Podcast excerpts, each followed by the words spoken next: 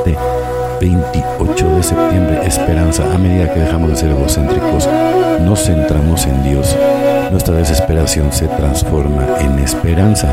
Texto básico, página 107. Cuando consumíamos, la desesperación era nuestra compañera implacable.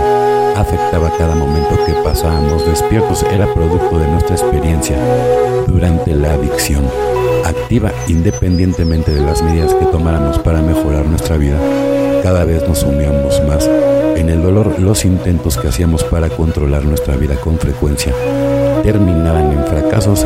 En cierta forma, la admisión de impotencia, nuestro primer paso fue un reconocimiento de desesperación. El segundo y tercer paso nos sacan poco a poco de la desesperación y nos llevan a una nueva esperanza que nos acompaña en recuperación. Después de aceptar que la mayoría de nuestros esfuerzos por cambiar han fracasado, llegamos a creer que existe un poder más grande que nosotros. Creemos que este poder puede ayudarnos y lo hará practicando el segundo y tercer paso para afirmar nuestra esperanza de una vida mejor. Nos dirigimos a este poder en busca de la orientación. En la medida de que dependemos cada vez más de un poder superior para el manejo de nuestra vida cotidiana, desaparece la desesperación surgida de nuestra larga experiencia de autosuficiencia. Solo por hoy reafirmaré mi decisión del tercer paso que sé que con un poder superior en mi vida hay esperanza, evidentemente, ¿no?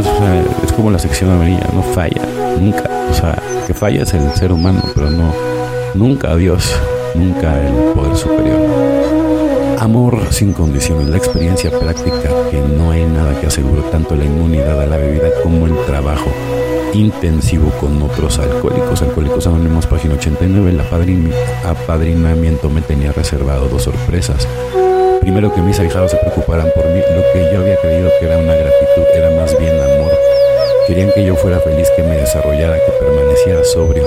El hecho de saber cómo se sentían más de una vez que yo bebiera. Segundo, descubrí que yo podía amar a alguien responsablemente, con un respetuoso y auténtico interés por el desarrollo de esa persona. Antes de eso creía que mi capacidad para interesarme sinceramente por el bienestar de otra persona se había atrofiado por la falta de uso. A, mí me, pasó eso muchísimo, O sea, saber que yo puedo amar sin avaricia ni quietud ha sido uno de los más preciados regalos que me ha dado el programa. La gratitud por este regalo me ha mantenido sobrio muchas veces. Y pues sí, ¿no? Por ejemplo, yo me super identifico con todo esto porque cuando ya llevas tantos eh, cambios y te pones tantas corazas, pues en algún momento pues sí dejas de ser un poco sensible y de tener empatía con los demás, ¿no? Y, crees, crees que estás amando a las personas, pero ni siquiera te amas a ti mismo, ¿no? Entonces es un gran error y aparte te empiezas a convertir en un juez y entonces empiezas a, criticar a todo el mundo y cuando te das cuenta, el único que, que está deshecho o el único que en el que no has trabajado es en ti, en ti mismo. O sea, ¿cómo puede ser eso?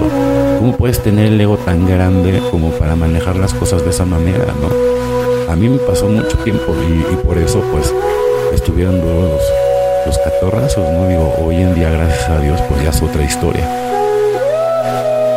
Bueno, compañeros y compañeras de Justin Case, o sea que tengan un excelente día, tarde, noche, dependiendo de la hora que me escuchen. Felices 24 y nos vemos muy, pero muy pronto.